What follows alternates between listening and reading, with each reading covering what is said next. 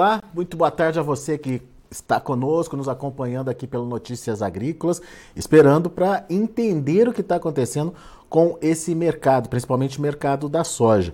É, gerou, está se criando aí um pânico no mercado por conta dessa pressão, dessa pressão acentuada, principalmente aqui no mercado brasileiro, por condições e fundamentos que até alguns meses atrás eram impensáveis. A gente vai conversar sobre isso agora com o meu amigo Mário Mariano, diretor comercial da AgroSoia, Novo Rumo Commodities. Está aqui na tela já com a gente o Mário. Seja bem-vindo, meu caro. Muito obrigado por estar tá aqui com a gente. E que momento é esse, Mário Mariano? O produtor está assustado com o que está acontecendo com a soja, hein? O momento vivido era de improvável pensar até pelo menos novembro, dezembro, quando desenvolvíamos a safra brasileira, onde provavelmente um dólar de R$ 4,90 e até mesmo problemas no setor bancário nos Estados Unidos provassem ou provocassem uma alteração na tendência dos fundamentos do complexo soja na Bolsa de Chicago. Boa tarde, Alexander. Boa tarde você, amigo do campo que nos assiste e vamos juntos trabalhar essas informações para, num bom contexto, dar um melhor entendimento desse momento, Alexander. Pois é, Mário. E, e, assim, o que mais preocupa é que, como você bem frisou aí, fatores que é, impensáveis, né, que, que for de, de acontecer, mas que uh, de alguma forma o produtor também ficou postergando aí a participação dele é, nas vendas, né? E agora a gente tem um volume muito grande de soja na mão do produtor, Mário. Como é que resolve isso? Alexander, essa produção que se, se avoluma ao longo da safra latino-americana, eu estou até tentando não uh, provocar uma mudança muito grande sobre o que é a produção por aqui, porque temos no dia de hoje a divulgação da Bolsa de Rosário na Argentina indicando que a safra da soja no rendimento atual, que é o menor dos últimos 15 anos pelo tamanho da colheita até o momento, passa a ter uma safra de 23 milhões de toneladas. Então, a produção que reduz aqui da Argentina e aumenta no Brasil não mudou, dentro do contexto da oferta global, a expectativa de altas.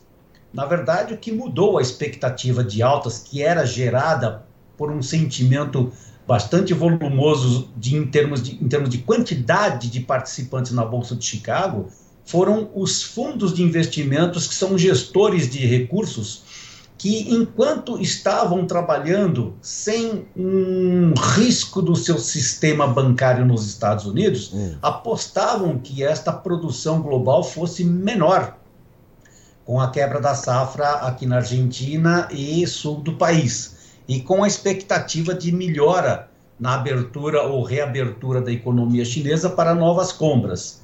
Então, quando nós comentamos que era impensável que tivéssemos alguns fatores que pudessem interromper essa expectativa de alta que vivenciamos no final do ano passado e início deste 2023, era um dólar de 4,90, 4,91 que vimos hoje, e até por consequência também dos Estados Unidos, que o Banco Central Americano citou esta semana, dizendo que é, a recessão ela está leve, ela é uma leve recessão.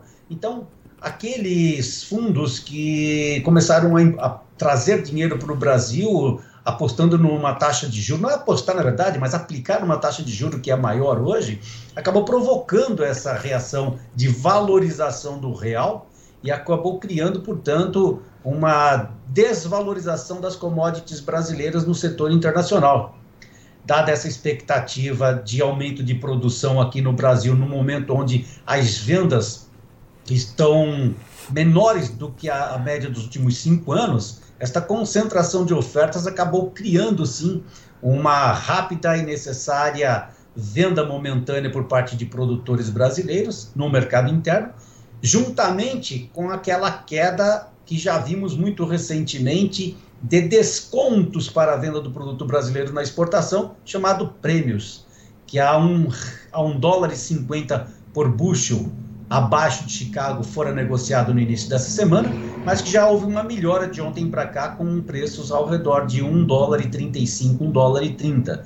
Não é uma grande vantagem, Alexander, mas para contextualizar que os prêmios da exportação do produto brasileiro se desvalorizaram por conta do momento da colheita e do excesso de oferta devido baixas vendas para esta temporada, com o problema ocasionado pelo setor bancário nos Estados Unidos vendendo as suas posições compradas, construindo numa expectativa de redução da safra global, acabou caindo no único momento e os preços caíram acentuadamente.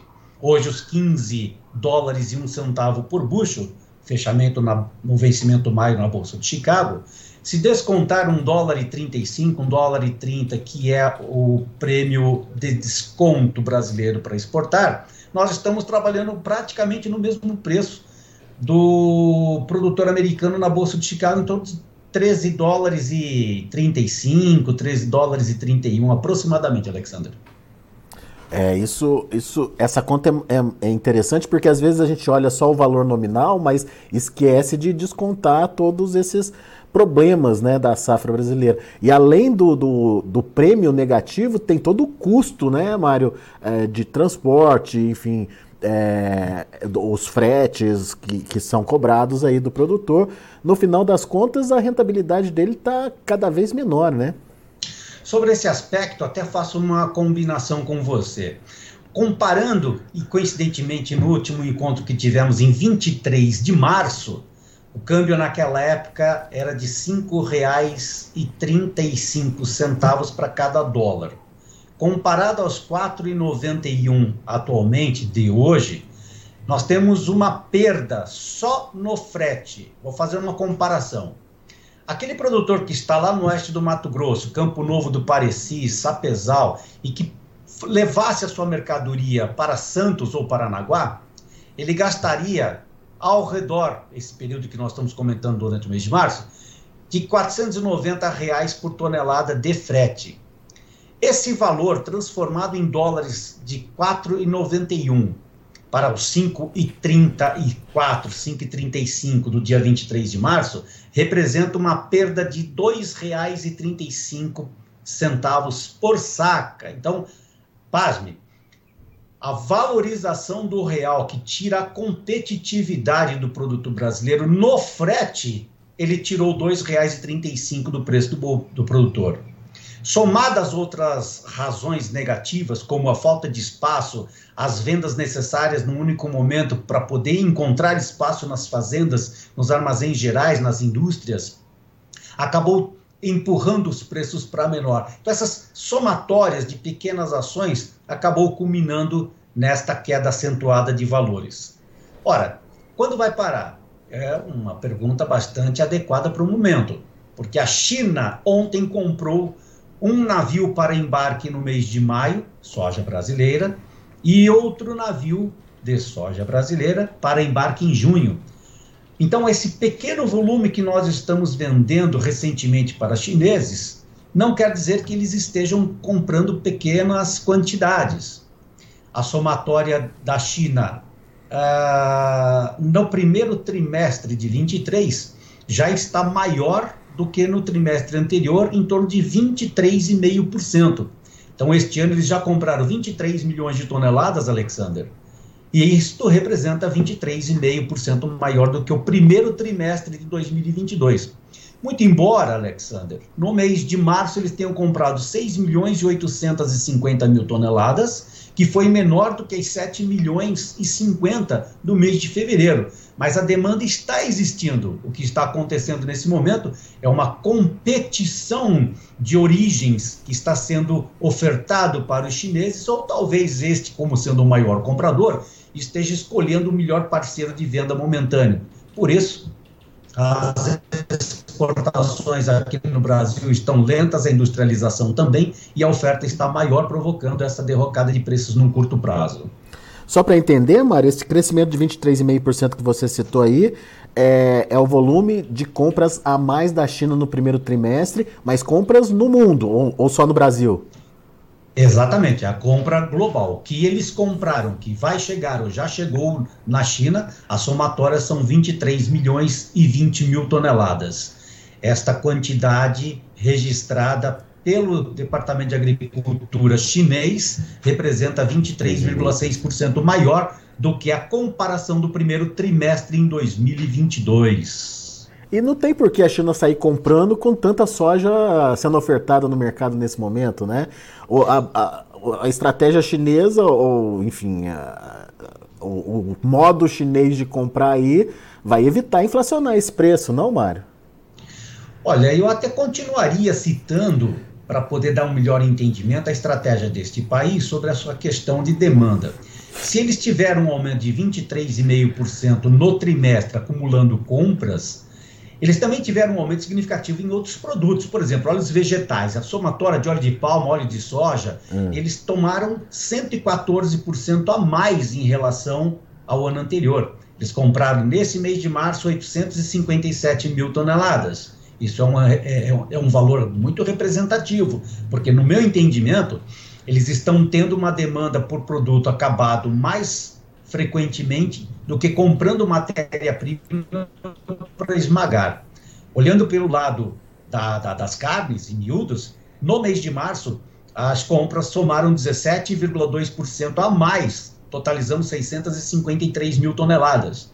Então, o que eu quero dar de entendimento é que esse aumento que está acontecendo, ou que aconteceu no mês de março perante as aquisições chinesas, em relação ao mesmo período do ano passado, é a quantidade de grandes produtos que, a que é o que o país está comprando para chegada imediata. Nós tivemos problemas de eh, clima aqui no país, na, na, no período de colheita, não conseguimos embarcar, embarcar grandes quantidades vendidas para a China, mas eles continuaram comprando em outros lugares. Então a demanda existe, está acontecendo em forma quantitativa maior do que o esperado, pelo menos os números estão comprovando isso, mas outros fatores que nós já citamos alguns deles aqui, acabou proporcionando um momento negativo na construção de preços em Chicago e, por consequência, aqui no Brasil também, Alexandre. É, no final das contas é aquela velha é, é aquela velha disputa entre oferta e demanda aí, né? Oferta maior que demanda é pressão na,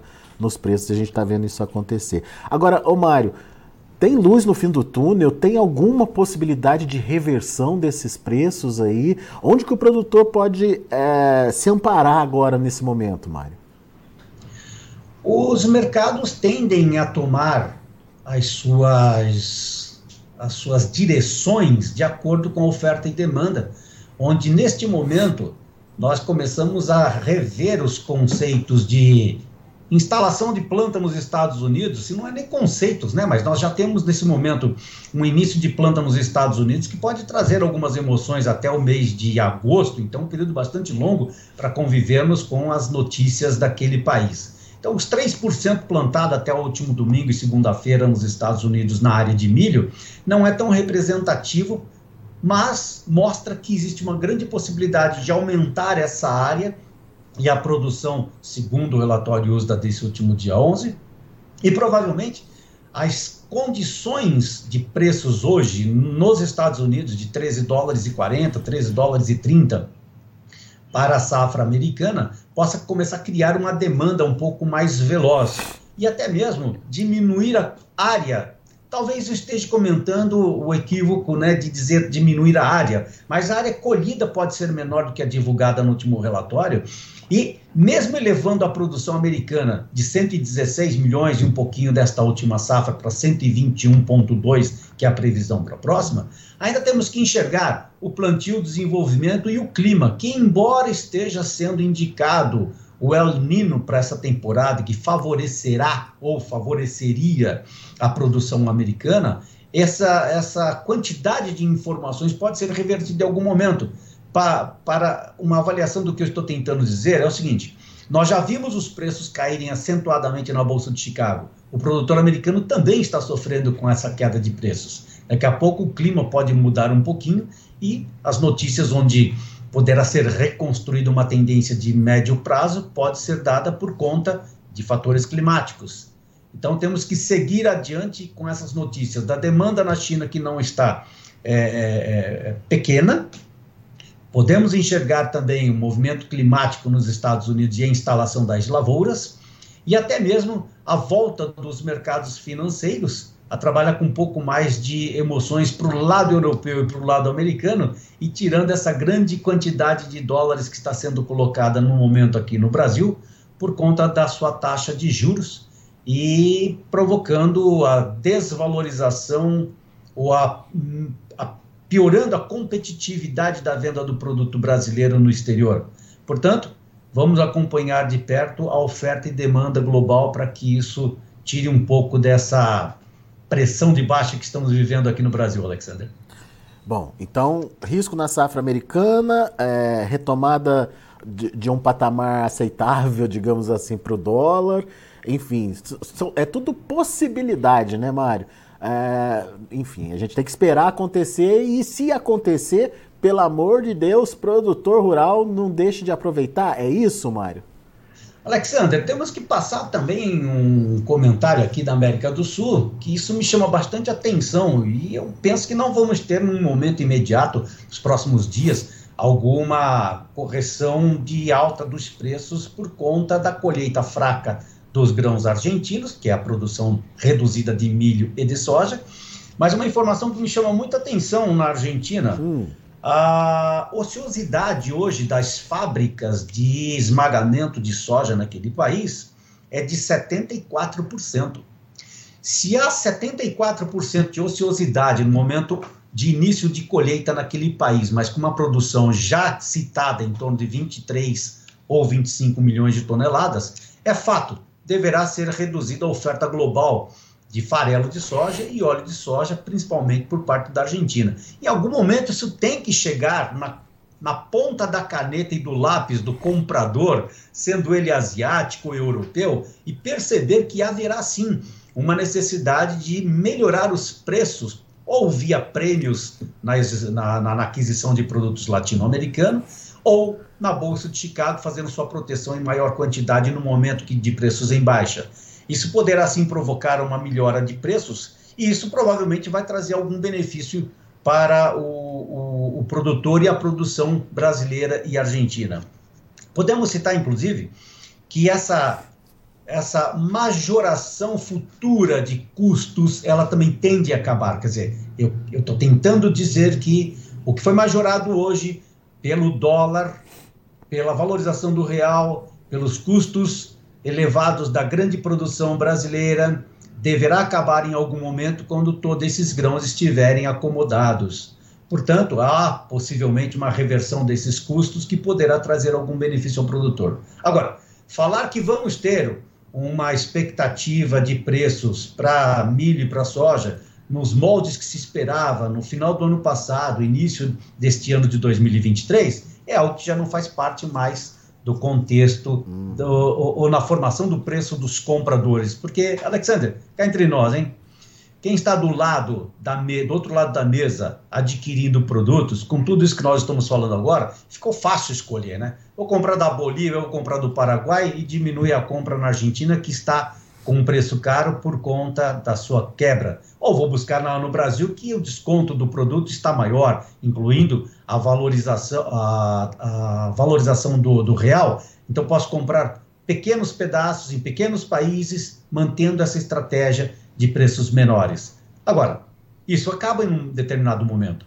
Em algum canto do, da, da oferta global, nós vamos ver mercados com uma redução de ofertas. Pode ser que no momento brasileiro, devido aos seus 80% de colheita, a pressão seja grande, mas daqui a um mês essa pressão já não aconteça com tanta uh, frequência devido à acomodação dessa produção que está chegando nos portos, nos armazéns, nas cooperativas, nos comerciantes e também permanecerá nos armazéns dos produtores, Alexander. Ô Mário, deixa eu ver se eu entendi. Quando você fala dessa preocupação com a ociosidade é, da, das indústrias lá na, na Argentina, uh, o Brasil, de alguma forma, não pode. É, é, eu entendi o que você quer dizer. Você está falando para gente que é, por, com a falta da Argentina, que é um grande produtor de, de farelo, de óleo, de derivados aí da soja, o preço dos derivados podem subir e, consequentemente, puxar o preço do grão. Mas daí a pergunta: será que o Brasil não teria capacidade de suprir essa falta da Argentina e é, de repente, abafar essa possibilidade de alta dos derivados?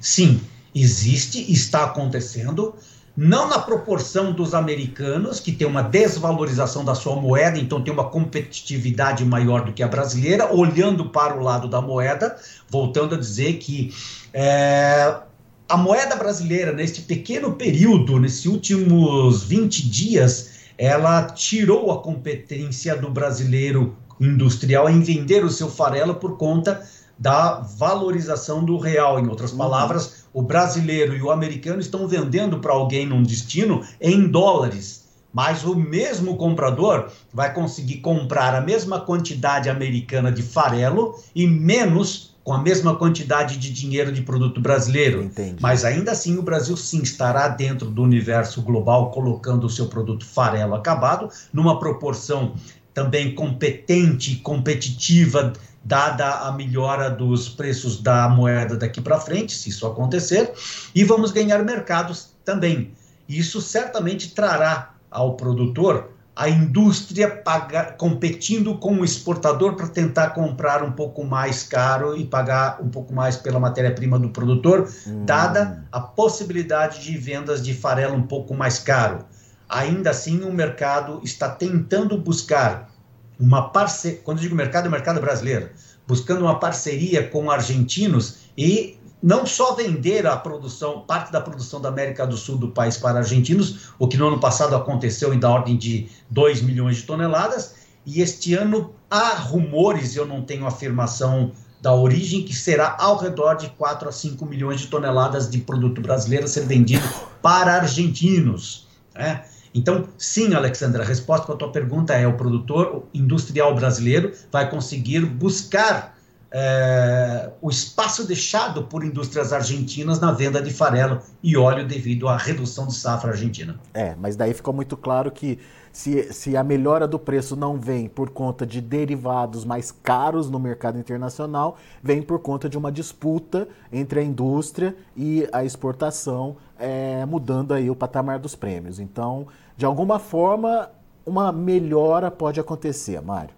É isso? É a oferta e demanda que vai ditar as regras e a tendência do mercado a partir dos próximos dias por conta da colheita brasileira que já está sendo organizada, melhor organizada, e suprida a necessidade também de curto prazo nos destinos que citamos recentemente, como as vendas brasileiras para a Ásia e também para a própria Argentina, Alexander. É, mas daí vem um outro probleminha, Mário é, quando a gente consegue acomodar a nossa soja, vem a safra de milho aí.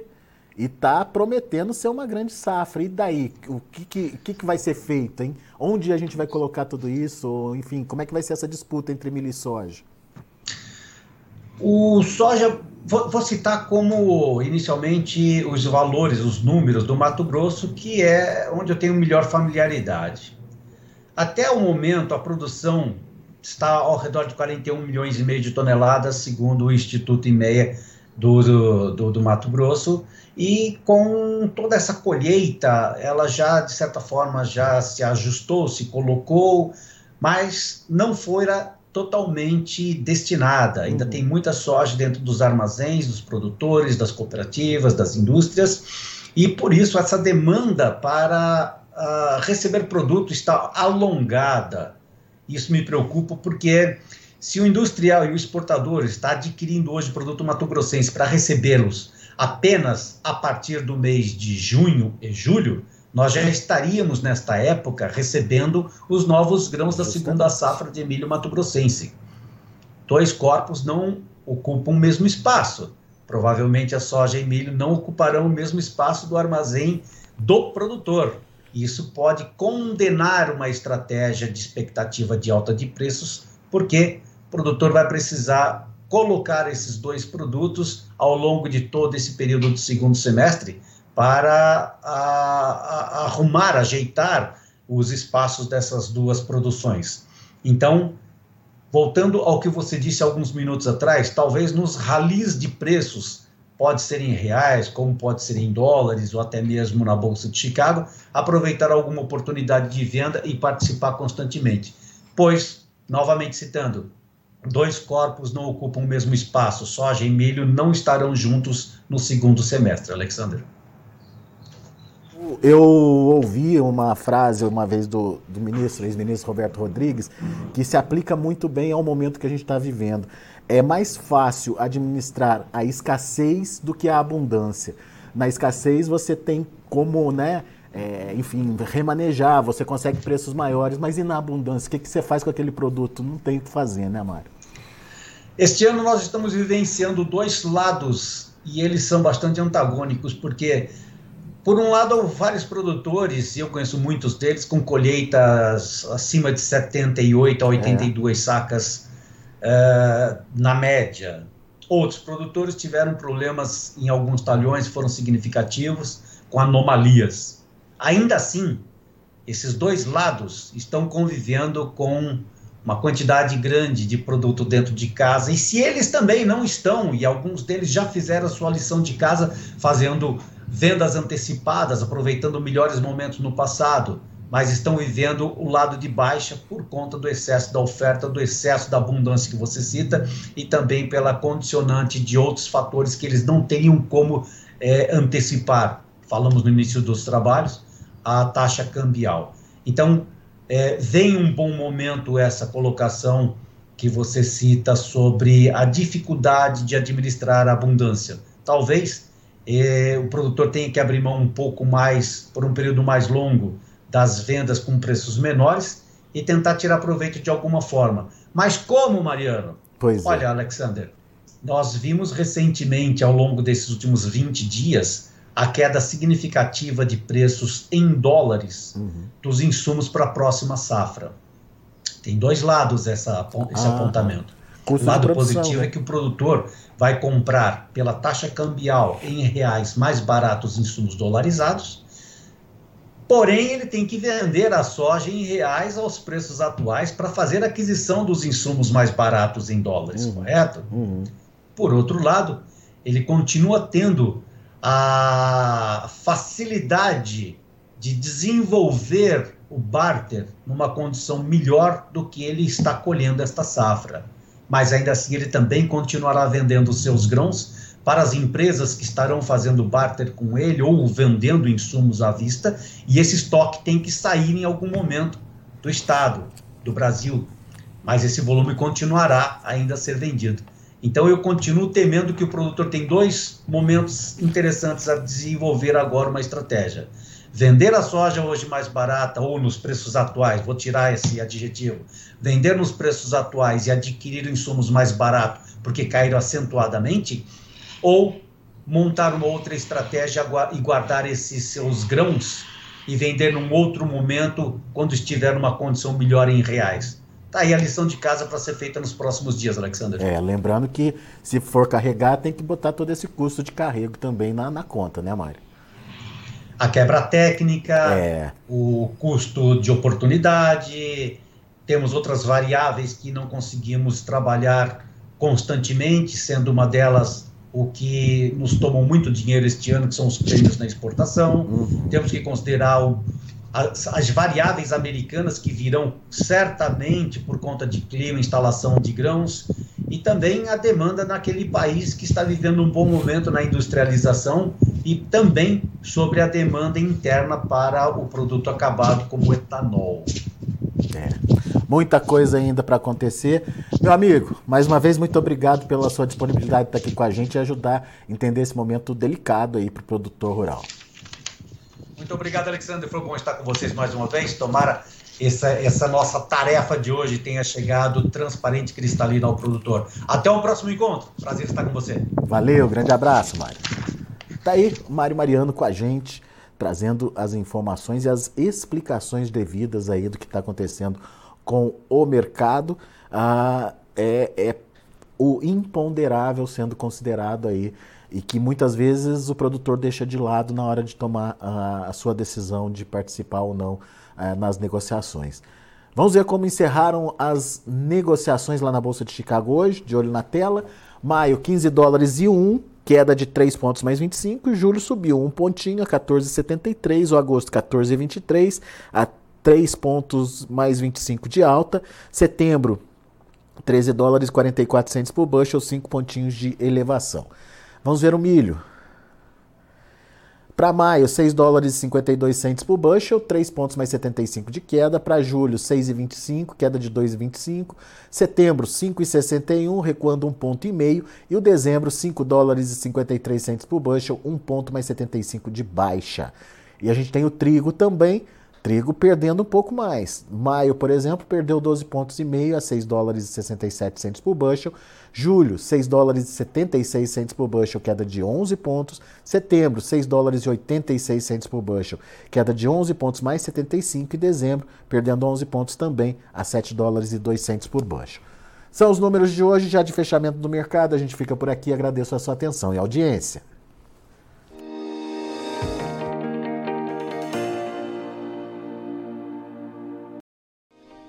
Se inscreva em nossas mídias sociais. No Facebook, Notícias Agrícolas. No Instagram, arroba Notícias Agrícolas. E em nosso Twitter, arroba Norteagri.